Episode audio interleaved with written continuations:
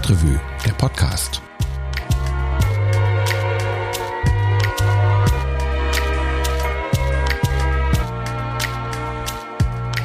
Hallo und herzlich willkommen beim Stadtrevue Podcast, dem ersten im Jahr 2021. Mein Name ist Christian Wertschulte, ich bin Redakteur bei der Stadtrevue und falls ihr uns nicht kennt, die Stadtrevue, das ist ein unabhängiges Stadtmagazin aus Köln. Wir berichten über das, was in der Stadt passiert, also über Politik und wenn nicht gerade Pandemie ist, auch darüber, was ihr in den Kölner Clubs, Kinos, Restaurants und Theatern so erleben könnt. Wir sind ein Kollektivbetrieb, das heißt, der Stadtrevue Verlag gehört uns, den MitarbeiterInnen. Und ihr könnt euch vorstellen, wie für fast alle Medien war 2020 natürlich auch für uns ein aufregendes Jahr mit vielen Geschichten, aber finanziell war es auch wirklich kein leichtes Jahr. Dank eurer Hilfe sind wir aber bislang relativ gimpflich durch die Pandemie gekommen und dafür muss ich mich an dieser Stelle, glaube ich, erstmal ganz herzlich bedanken. Viele von euch haben uns unterstützt auf stadtrevue.de slash support und so unabhängigen Journalismus hier in Köln möglich gemacht. Und damit auch Geschichten wie die, die meine RedaktionskollegInnen in den letzten Wochen recherchiert haben. Sie haben nämlich den Umgang des Erzbistums Kölns mit sexuellem Missbrauch untersucht und sich dafür an der Basis hier im Erzbistum umgehört. Was Sie dabei herausgefunden haben, das erzählt mir jetzt meine Kollegin Anne Meyer. Hallo Anne. Hallo Christian. Anne, es geht ums Kölner Erzbistum und den Kölner Erzbischof Rainer Maria Wölki. Die stehen in der Kritik wegen ihres Umgangs mit Missbrauchsfällen. Jetzt mal kurz und knapp. Was ist überhaupt passiert, dass die Kritik jetzt so massiv geworden ist? Ganz kurz und knapp kriege ich es doch nicht hin. Ich muss, glaube ich, doch ein bisschen ausholen, mhm. aber ich versuche es kurz zu machen. Ähm, vor zwei Jahren ist eine Studie erschienen, in der zum ersten Mal der sexuelle Missbrauch durch Kleriker in allen deutschen Bistümern untersucht wurde und in der zum ersten Mal auch Zahlen genannt wurden. Mhm. Und äh, nach dieser Veröffentlichung, die Studie nennt sich MHG-Studie, die ist benannt äh, nach den Standorten der Forschungseinrichtungen in Mannheim, Heidelberg und Gießen, mhm. ähm, hat Wölki sich total entsetzt gezeigt und hat in einer Videobotschaft sogar gesagt, er schäme sich für diese Kirche, die sowas hat geschehen lassen und hat dann einen Gutachten in Auftrag gegeben das eben genau dieser Frage dann nachgehen sollte. Wo hat die Kirche versagt? Wo wurden die Amtsträger ihrer Verantwortung nicht gerecht oder haben sogar gegen Regeln verstoßen, haben also vertuscht, Täter geschützt? Ähm, Wolki hat das Ganze mit großer Geste angekündigt und äh, hat gesagt, man werde schonungslos aufklären, mhm. auch die Namen nennen. Und wenn man ihm selbst nachweisen könne, dass er sich an der Vertuschung beteiligt hat, dann würde er zurücktreten. Okay. Dann hat eine Münchner Kanzlei den Auftrag bekommen. Das ist eine Kanzlei, die ähm, sich im Kirchenrecht sehr gut auskennt und schon häufig für deutsche Bistümer gearbeitet hat, die sehr renommiert auch ist. Ähm, und die sollte ihre Ergebnisse im März letzten Jahres der Öffentlichkeit präsentieren. Und mhm. auch Wölki selbst sollte erst dann von den Ergebnissen erfahren. Also vorher sollte er auch nicht wissen, was da drin steht. Mhm. Zwei Tage vorher aber hat Wölki die Pressekonferenz abgesagt, hat gesagt, es gebe Bedenken, dass ähm, dadurch Persönlichkeitsrechte verletzt werden könnten. Mhm. Das ist der Klassiker so ein bisschen, ne? Ja. Weil also, beim Messegutachten auch so, dass das erst nicht veröffentlicht werden durfte wegen der Persönlichkeitsrechte. Genau, also ich meine, wenn man vorher sagt, es werden Namen genannt, dann müsste man sich ja, ja eigentlich genau. klar sein, dass das Probleme geben könnte. ja. Aber er hat gesagt, also er hat gesagt, es muss nachgebessert werden, aber er will unbedingt aufklären und das wird alles nur verschoben, aber nicht aufgehoben. Dann Ende Oktober hat Wölki die Veröffentlichung aber ganz abgesagt. Okay. Und zwar mit der Begründung, die Studie sei unbrauchbar, sie habe methodische Mängel. Er hat auch zwei Juristen gefunden, die ihm das bestätigt haben. Und ähm, interessanterweise hat Wölki zunächst auch Unterstützung von den Betroffenen bekommen. Mhm. Also es gibt einen Betroffenenbeirat im Erzbistum und dessen Sprecher, Patrick Bauer heißt der, hat gesagt, ja, er sei enttäuscht von der Münchner Studie und mhm. deshalb sei es die richtige Entscheidung, nochmal von vorne anzufangen. Verstehe. Dann ähm, kam aber später raus, dass diese Zustimmung unter ziemlich dubiosen Umständen zustande gekommen ist. Also der Beirat wurde ganz kurzfristig einberufen, ohne dass man den Mitgliedern gesagt hätte, worum es geht. Mhm. Da saßen dann ganz viele hochdekorierte Juristen vor ihnen und die gesamte Bistumsleitung. Und die Juristen haben dann ihre Einschätzung vorgetragen. Das klingt so ein bisschen auch nach Einschüchterung. Auf jeden Fall wollte man Eindruck schinden. Mhm. Und äh, die Betroffenen sollten dann sagen, ob sie dann mit der neuen Studie einverstanden seien. Und ohne dass man ihnen aber das alte Gutachten gezeigt hätte, was ja angeblich so mangelhaft ist, ohne dass sie auch Bedenkzeit bekommen hätten. Patrick Bauer erzählte uns dann, er hat hinterher erfahren, dass das neue Gutachten schon längst in Auftrag gegeben war. Also es ging quasi nur noch darum, das Gütesiegel zu kriegen. Okay. Ja, der betroffenen Beirat ist äh, auch einverstanden. Also, wow. dass sie das quasi absegnen. Patrick Bauer ist dann zwei Tage später zurückgetreten unter Protest und auch andere Mitglieder. Mhm. Also, dass äh, der Beirat ist jetzt eigentlich nicht mehr arbeitsfähig. Und äh, man muss sich also vorstellen, das sind Menschen, die in, als Kinder missbraucht wurden, manche Jahre lang von Priestern, also von Männern Gottes quasi. Und sie haben trotzdem der Kirche nicht den Rücken gekehrt und gesagt, ich will damit jetzt nichts mehr zu tun haben. Mhm sondern die hatten ja Hoffnung, dass sie mit diesem Beirat was verändern können. Die haben auch daran geglaubt, dass da wirklich aufgeklärt wird und dass da ein echter Wille da ist. Und dann mussten sie also feststellen, man hat sie derart instrumentalisiert. Und manche haben auch gesagt, das war jetzt wie ein zweiter Missbrauch. Mhm. Also kein Wunder, dass die so schlechte Presse haben. Also sie haben schlechte Presse, die haben quasi die Betroffenen, bei denen sie ja um Vergebung bitten wollten, nochmal vor den Kopf gestoßen. Ja, es rumort einfach. Was mich jetzt interessieren würde, warum ist es denn so, dass die immer noch das Gutachten zurückhalten? Wissen können wir es natürlich nicht, aber mhm. es gibt einige Anhaltspunkte, die dieses Verhalten erklären könnten. Ähm, erstmal ist es so, dass einige Teile aus diesem Gutachten schon vor Monaten an die Presse geleakt wurden. Mhm. Und darin wird zum Beispiel der frühere Personalchef ähm, des Kölner Erzbistums und spätere Generalvikar und jetzige Erzbischof von Hamburg, Stefan Heese heißt er, wird belastet. Es geht da um einen Pfarrer, den sogenannten Pfarrer A, der ähm, zweimal von weltlichen Gerichten wegen sexuellen Missbrauchs von Kindern verurteilt worden ist. Also manche sprechen von ihm als einem Intensivtäter. Oh. Okay. Und der trotzdem immer weiter als Seelsorger arbeiten konnte. Also er wurde dann versetzt, wurde richtig hin und her geschoben zwischen den, zwischen verschiedenen Bistümern. Mhm. Und die Gemeinden, in die er kam, die hatten natürlich keine Ahnung, mit wem sie es da zu tun bekamen. Okay, also gab da nicht irgendwie, dass man sagt, dass der kirchenintern quasi als schwieriger Fall bekannt wäre und dass man sagt, wir ziehen ihn jetzt vielleicht zurück aus dem aktiven Gemeindedienst auf einen Sekretärsjob oder Assistentenjob in der Bischofsverwaltung oder sowas. Ja, nicht nur das ist nicht geschehen, mhm. sondern ähm, die hätten auch, also es hätte eine Meldung geben müssen an den Vatikan. Mhm. Die gab es auch nicht. Die gab es auch nicht. Okay.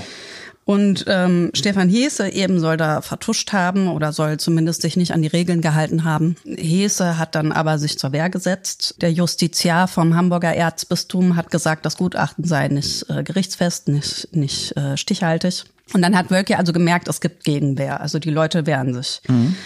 Einen weiteren Punkt, äh, den hat ein Kirchenrechtler genannt, mit dem wir auch gesprochen haben. Thomas Schüller heißt der aus Münster. Und der sagte, alle verantwortlichen Akteure, die wahrscheinlich in dem Gutachten genannt werden, hängen miteinander zusammen. Also das heißt, ein Personalverantwortlicher kann nicht allein entscheiden. Mhm.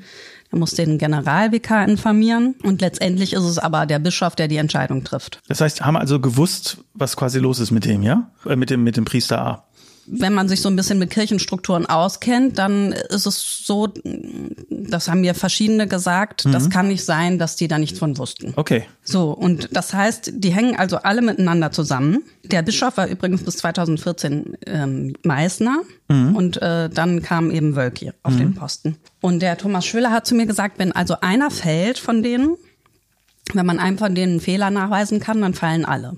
Okay, das ist wie so ein Dominostein quasi. Ja, weil die eben ja. alle miteinander zusammenhängen. Okay. Mhm. Und schließlich hat Schüller dann auch vermutet, Wölki hat einfach Angst, dass er selbst belastet wird in dem Gutachten. Also er hat Angst um sein Amt. Es könnte also sein, dass er diese Untersuchung tatsächlich reinen Gewissens in Auftrag gegeben hat, aber hat dann erst gesehen, welche Dimensionen das hat. Hat gesehen, was anderen da vorgeworfen wird und hat sich dann vielleicht gedacht, naja, ich habe in einem ähnlichen Fall vielleicht ganz ähnlich gehandelt. Mhm das war vielleicht doch nicht alles so in Ordnung, wie ich immer dachte. Mhm. Spekulation natürlich, aber ähm, das könnte eben sein Verhalten erklären. Mhm. Und dann, Anfang Dezember, hat der Kölner Stadtanzeiger einen weiteren Fall aus dem Gutachten enthüllt. Und der bringt Wölki eben sehr stark in Bedrängnis. Hier geht es um einen Pfarrer aus Düsseldorf, den Wölki sehr gut kennt. Der hat bei ihm auch seine Ausbildungszeit ähm, zum Pfarrer verbracht. Und diesem Pfarrer wird schwerer sexueller Missbrauch vorgeworfen. Also der soll einen Jungen im Kindergartenalter vergewaltigt haben. Ähm, und das ist, also das Opfer hat sich dann 2010, glaube ich, ähm, ans Bistum gewandt. Mhm.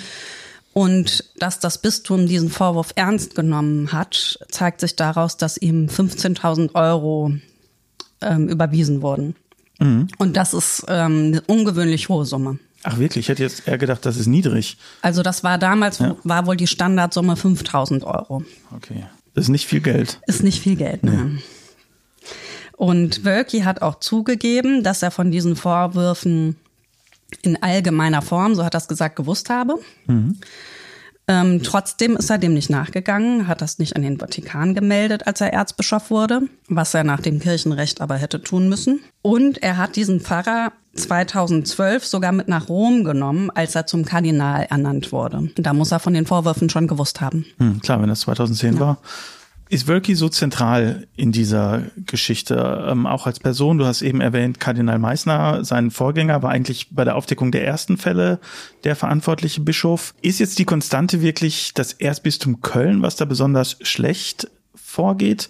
Wie ist das denn in den anderen Bistümern gelaufen? Zum Beispiel in Essen, ähm, oder auch in Mainz, wo ja Kardinal Lehmann, der wirklich sehr bekannte Kardinal jetzt in der Kritik wird, ist, sticht Köln da irgendwie raus?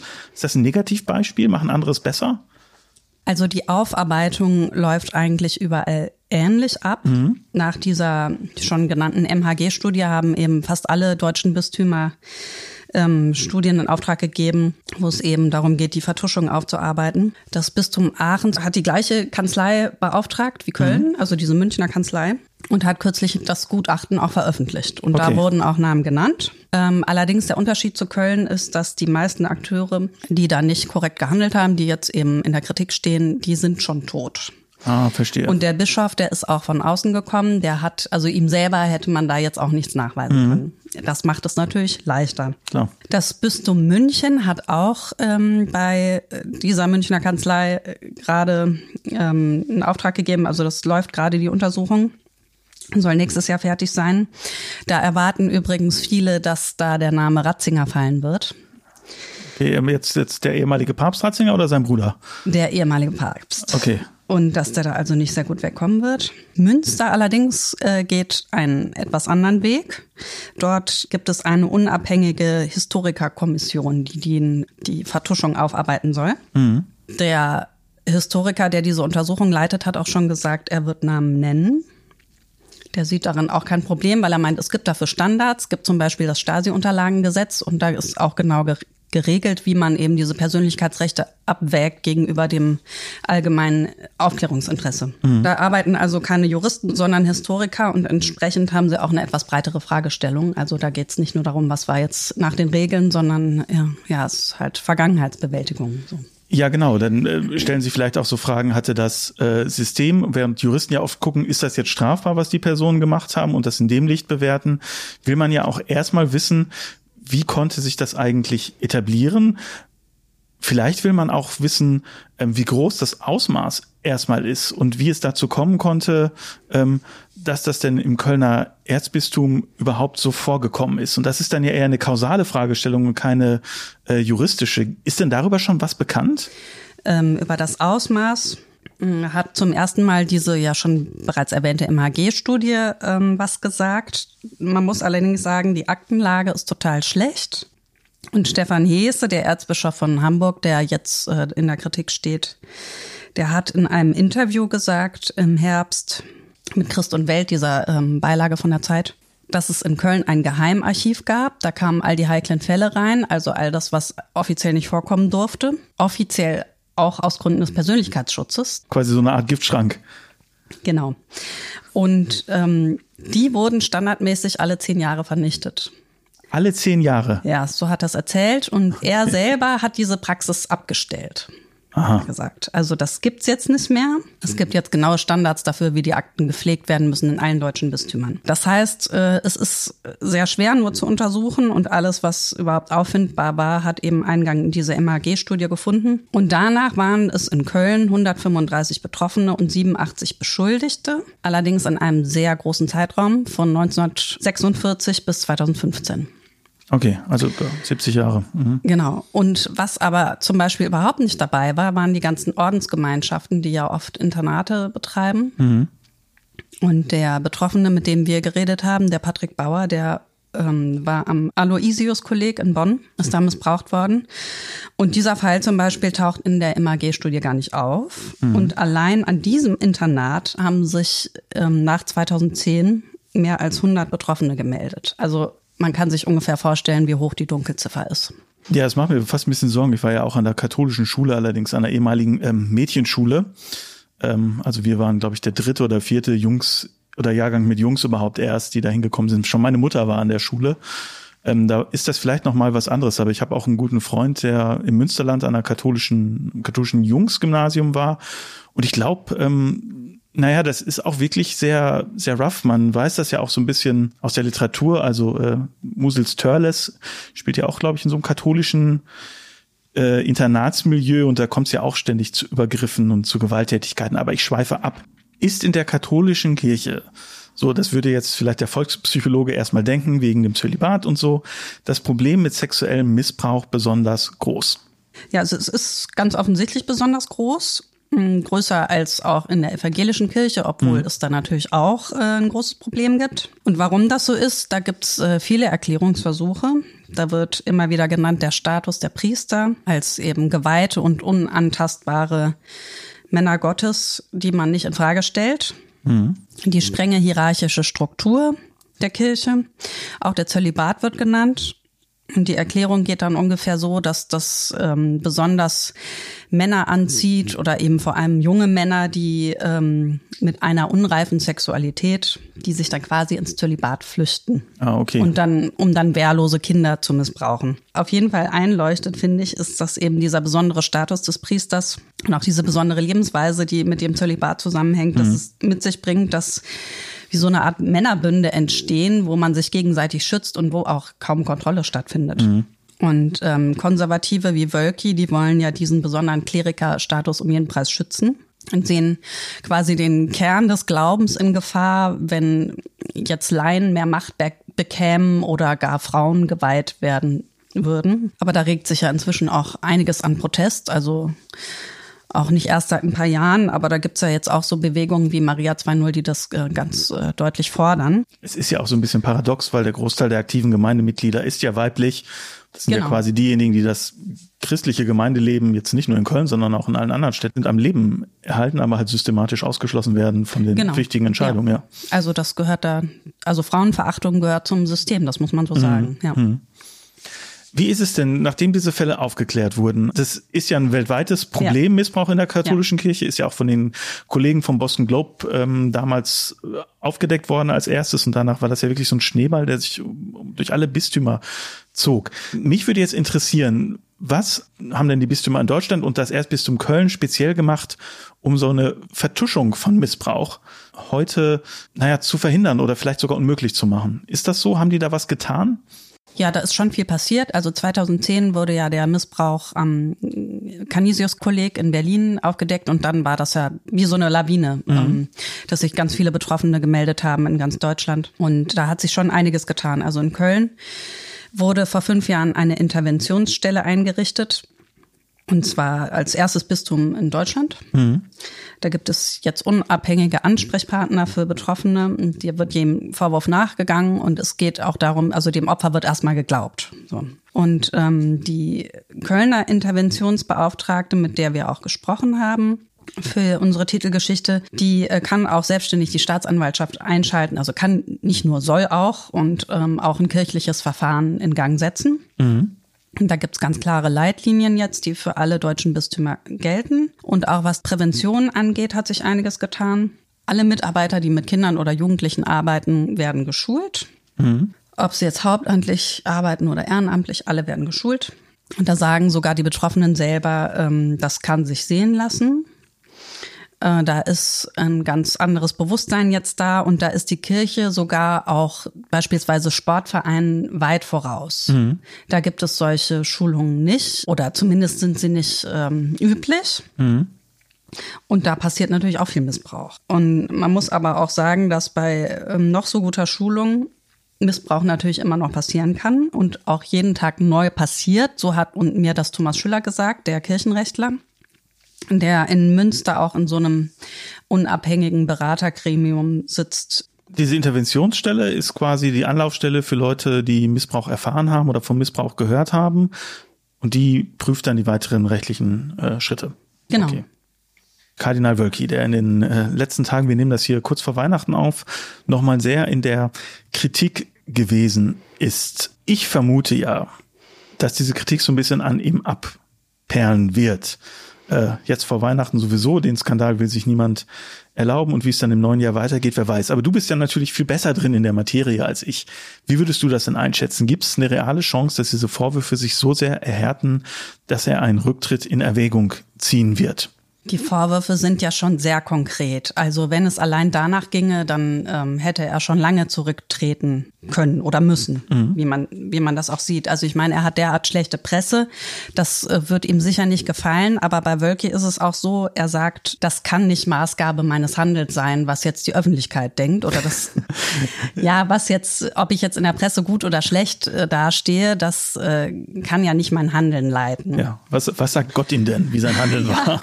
Also ich meine, es gibt natürlich inzwischen auch andere Bischöfe, die ihn hart kritisieren. Mhm. Also der Reinhard Marx aus München zum Beispiel und auch der aus Münster, Felix Genn, die haben ihn schon deutlich kritisiert. Manche haben ihn auch ähm, ganz konkret zum Rücktritt aufgefordert.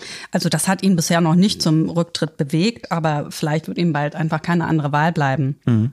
Der Bischof von Münster, der prüft gerade, ob er eine kirchenrechtliche Untersuchung gegen Wölki einleitet wegen der mutmaßlichen Vertuschung im Fall dieses Düsseldorfer Pfarrers. Mhm. Und Wölki selbst hat sich an den Papst gewandt und hat gesagt, er möge jetzt prüfen, wie es mit ihm weitergeht. Und der Papst hat das Kirchenrecht da im letzten Jahr auch nochmal verschärft.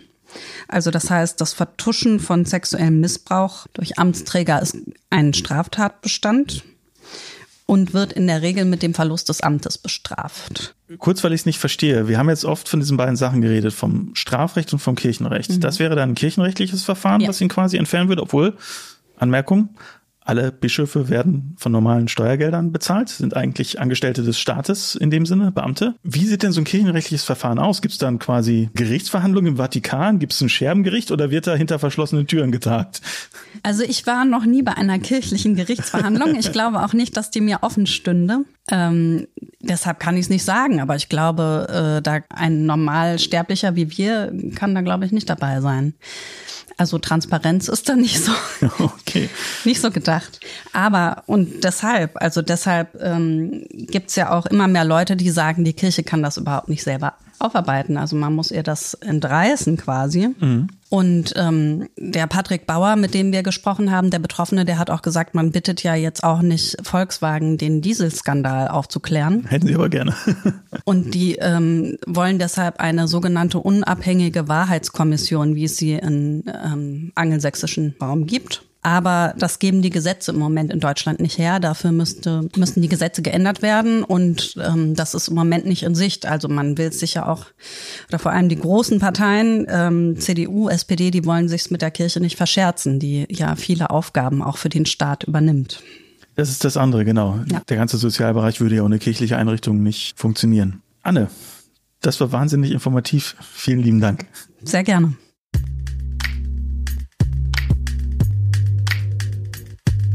Anne und ich, wir haben das Interview ganz kurz vor Weihnachten aufgenommen und bis heute ist Kardinal Wölki nicht zurückgetreten.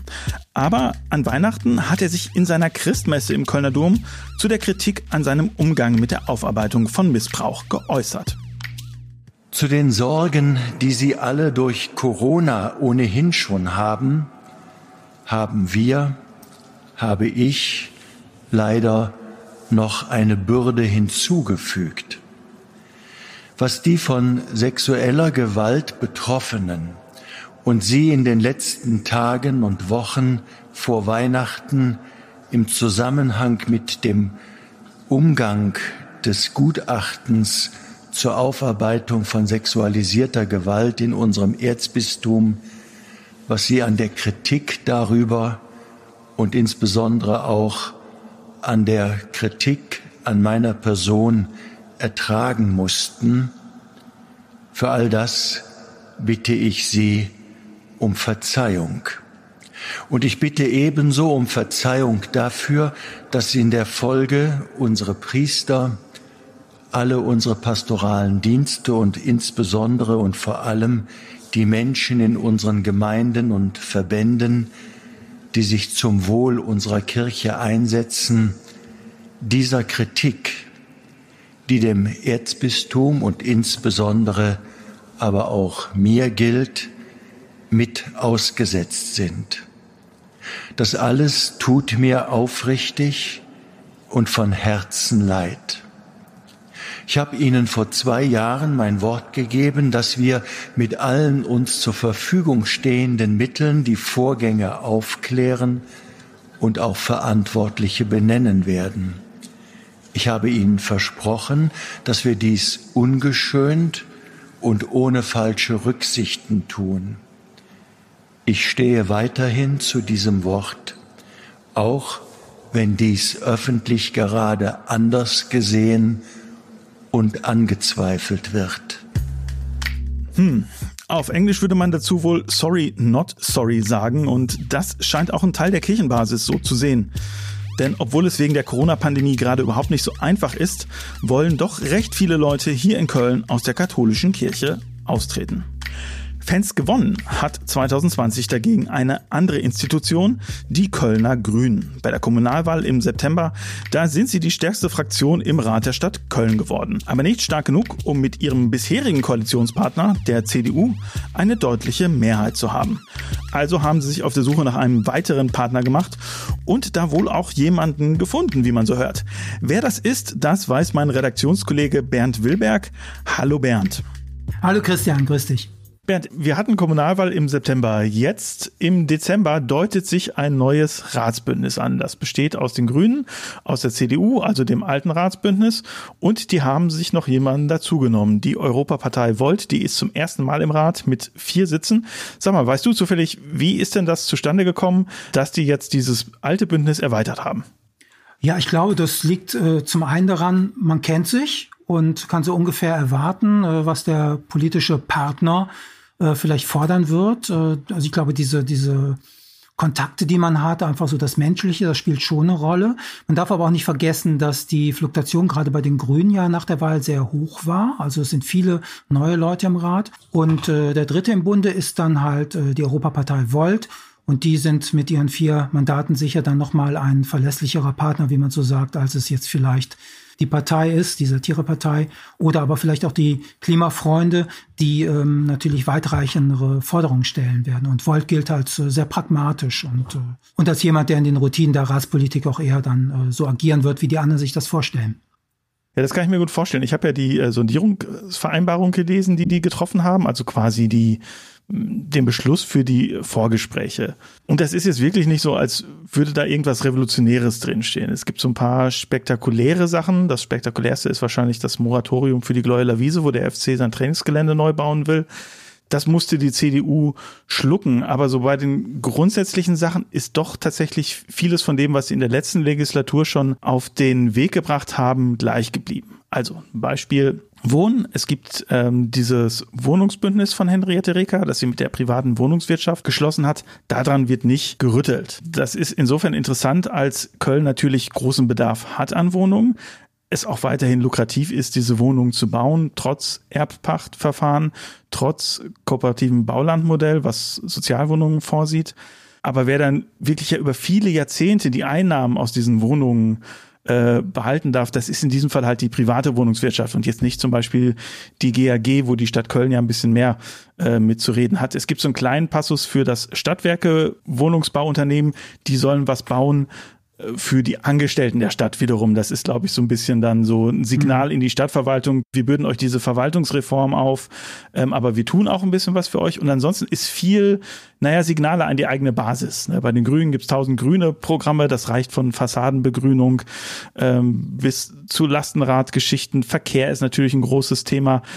Dann die CDU kriegt Business Angels und äh, einen ganzen Pass ja. zur Ordnung und Sauberkeit im öffentlichen Raum. Dann gibt's noch die, die smarten Mülleimer, über die ich mich schon mal lustig gemacht habe. Ich glaube, das stellt wirklich alle zufrieden. Ne? Irgendwie die CDU, die es gerne sauber hat, äh, die Grünen, die es gerne ökologisch haben und wollt, die es gerne smart und mit Apps hat. Mhm. Also es ist wirklich ein relativ breites Sammelsurium. Es ist so ein bisschen so für jeden was dabei, aber so die großen Weichenstellungen kann ich da nicht erkennen. Der Kooperationsvertrag soll ja dann, also der endgültige soll im Februar vorliegen. Und da muss man dann schon ein bisschen mehr Butter bei die Fische geben. Ich denke, es gibt ja auch große Themen wie die Ost-West-Achse zum Beispiel oder überhaupt die Verkehrswende. Das steht ja alles nicht so drin. Jetzt ist so, du hast gerade schon gesagt, dauert jetzt ein bisschen, bis dieses Bündnis dann erstmal steht. Und jetzt kann man ja auch sagen, wenn man zu Gesprächen einlädt, fällt man nicht gleich mit den unangenehmen Themen ins Haus. Aber was ich nicht so richtig verstehe, also im Rat gibt es noch nicht so richtig eine Mehrheit. Aber da sind jetzt trotzdem schon die ersten Posten besetzt worden. Äh, was, was sind denn das für Posten überhaupt? Ja, das sind eigentlich zwei Arten von Posten, also die Ausschussvorsitzenden und dann die äh, Ratsmitglieder oder auch andere, die in die Aufsichtsräte der äh, kommunalen Unternehmen, also wo die Stadt Köln daran beteiligt ist, entsandt werden. Und äh, das ist immer sehr langweilig, sich das anzuhören und zuzugucken, aber das ist äh, total entscheidend, weil dort natürlich die Fraktionsmitglieder äh, installiert werden, die dann äh, dort auch äh, ganz konkret Politik in den Unternehmen machen können. Also es betrifft dann zum Beispiel die Energiepolitik bei der Rheinenergie oder bei der GAG die Wohnungspolitik. Und das ist oft sehr entscheidend. Also insofern sind das die Weichenstellungen für die nächsten fünf Jahre, wie Politik in Köln aussehen wird. Stichwort Rheinenergie, Stichwort Stadtwerke. Ich kann mich da an etwas erinnern. an einen Vorfall vom äh, Frühjahr 2018, als der damalige Aufsichtsratsvorsitzende ähm, des Stadtwerkekonzerns zum neuen Geschäftsführer des Stadtwerkekonzerns äh, werden sollte. Das war Martin Börschel von mhm. der SPD, äh, Landtagsabgeordneter. Damals waren sowohl die SPD als auch die CDU als auch die Grüne, als auch die Beschäftigten ähm, der Stadtwerke selber, die ja da auch äh, eine große Rolle spielen, im Aufsichtsrat dafür, das zu machen. Das wurde wahnsinnig kritisiert. Die schieben sich jetzt gegenseitig die Posten zu, war der Verdacht. Hat das irgendwas geändert? Hattest du den Eindruck, dass es da jetzt, naja, so eine Reue gibt oder dass man irgendwie da so ein bisschen versucht, solche Klüngelvorwürfe zu vermeiden bei der Besetzung dieser neuen Posten? Ganz klar, nö. Also Bernd Petelkau ist zurück. Bernd Petelkau ist der mächtige CDU-Fraktionschef und Parteichef und mhm. hat auch sehr viele Posten bei Aufsichtsräten. Und er ist zurück im Aufsichtsrat der Stadtwerke Köln und mhm. äh, hat sich eine Auszeit genommen und äh, jetzt ist anscheinend wieder gut und äh, jetzt mischt er dann wieder mit. Und man hört auch Stimmen, die sagen, das, was Martin Börschel im Sommer 2018 haben wollte, nämlich nochmal einen Extraposten, der steht jetzt womöglich wieder zur Debatte. Vielleicht hat auch Bernd Pedelkau dann noch neue Ideen oder vielleicht auch Vorschläge, wie er das machen kann. Also es ist ein äh, interessantes Comeback. Übrigens ist Martin Börschel auch nicht weg. Also niemand, mhm. niemals geht man so ganz, sagt man ja in Köln, nach Truder. Martin Börschel ist auch noch ähm, im Verwaltungsrat der Sparkasse Köln-Bonn, auch ein ganz wichtiger Posten vertreten als Vizevorsitzender. Und der Vorsitz geht dann auch an die Kölner CDU. Okay, wir haben jetzt gehört, CDU ist mächtig und zurück. Ähm, SPD ist niemals so ganz äh, gegangen. Erklärt sich vielleicht auch aus den langjährigen Machtverhältnissen in Köln. Jetzt ist es so, die Grünen sind ja eigentlich die neuen Herren im Rathaus. Ja, haben eine wahnsinnig hohe Mehrheit bei den Kommunalwahlen erreicht. Spiegelt sich das denn jetzt äh, wieder in diesen Postenbesetzungen? Ja, rein rechnerisch könnte man das behaupten, wobei das dann vielleicht auch noch nicht in der Stärke sichtbar ist, denn die Grünen hatten ja einen wirklich fulminanten Wahlsieg hingelegt. Entscheidend ist aber auch gar nicht, wie viele Posten in den Aufsichts- und Verwaltungsräten man bekommt, sondern ob die strategisch entscheidend sind. Mhm. Und dann ist natürlich ähm, könnte man jetzt denken, ein Vorsitz in den Aufsichts, in Aufsichtsrat der Stadtwerke schon entscheidend, der geht an die Grünen, aber im Stadtwerkekonzern sind ja viele Unternehmen zusammengeschlossen und mhm. viele sagen, da wird dann eigentlich die strategische Ausrichtung beschlossen. Und wer dort halt dann äh, Aufsichtsratsvorsitzender ist, der kann natürlich mit dem Management reden, der kann dort Einfluss nehmen, der kann die Tagesordnung bestimmen. Und da sind die Grünen, sagen auch einige von den Grünen, nicht so richtig zum Zuge gekommen. Und das ist dann vielleicht äh, nicht gerade ein großer Verhandlungserfolg. So ein Beispiel wäre, ohne Einfluss auf die KVB kann man auch keine progressive Verkehrspolitik in dieser Stadt machen, ja? Das ist richtig, wobei die Grünen dort den Vorsitz im Aufsichtsrat bekommen haben. Ah, okay. Aber andere sagen, naja, das ist zwar ganz schön, aber eigentlich wird das im Rat entschieden, was die KVB macht in diesem Fall oder auch im äh, Stadtwerkekonzern nochmal ganz anders. Also das ist sehr verstrickt und auch im Zweifelsfall sehr kompliziert, wie da sozusagen die Strippen gezogen werden und gezogen werden können. Und da hat äh, die CDU jetzt äh, mit dem Vorsitz im Verwaltungsrat der Sparkasse Köln-Bonn, aber auch mit dem Vorsitz bei der Rheinenergie, also dem großen Energieversorger der Stadt, glaube ich, das große losgezogen. Und das ist interessant, weil wir ja festgestellt haben bei der Kommunalwahl, war das Thema Klimapolitik und Energiewende ein großes Thema. Und jetzt wird das mit jemandem besetzt, im Falle der Rheinenergie von der CDU und im CDU-Wahlprogramm, da findet sich noch nicht mal ein eigenes Kapitel zum Klimaschutz. Das klingt jetzt so, als würde das sozusagen der Umsetzung der, dessen, was die Grünen äh, in ihrem Wahlprogramm geschrieben haben, deswegen sie auch so viele Stimmen gekriegt haben, tatsächlich im Weg stehen. Haben die sich einfach doof angestellt oder hatten die das nicht auf dem Schirm? Naja, das ist auch die Frage. Man muss äh, sehen, ich sagte es ja eben schon, das sind viele neu bei den Grünen, also neu im Rat. Und äh, die sitzen dann CDU-Politikerinnen und Politikern gegenüber, die vielleicht schon ein bisschen routinierter sind, was das angeht. Und Bernd Pittelkau ist natürlich sehr ausgebufft und kennt alle Tricks, ja, und äh, ist Vollblutpolitiker, wie man so sagt, und der wird schon ganz gut verhandeln können. Vielen lieben Dank, Bernd. Danke, Christian auch. Ja, ihr merkt, wir sind also ein bisschen skeptisch, nicht nur was die Qualität der Versprechen angeht, die das neue Ratsbündnis da macht, sondern auch, was sie davon in den nächsten Jahren umsetzen werden. Das könnt ihr dann natürlich alles nachlesen in der Stadtrevue. Die erscheint immer am letzten Donnerstag im Monat. Dieser Podcast kommt wieder Anfang Februar. Ich sage jetzt einfach mal Tschüss und wir hören uns dann. Bleibt bitte gesund.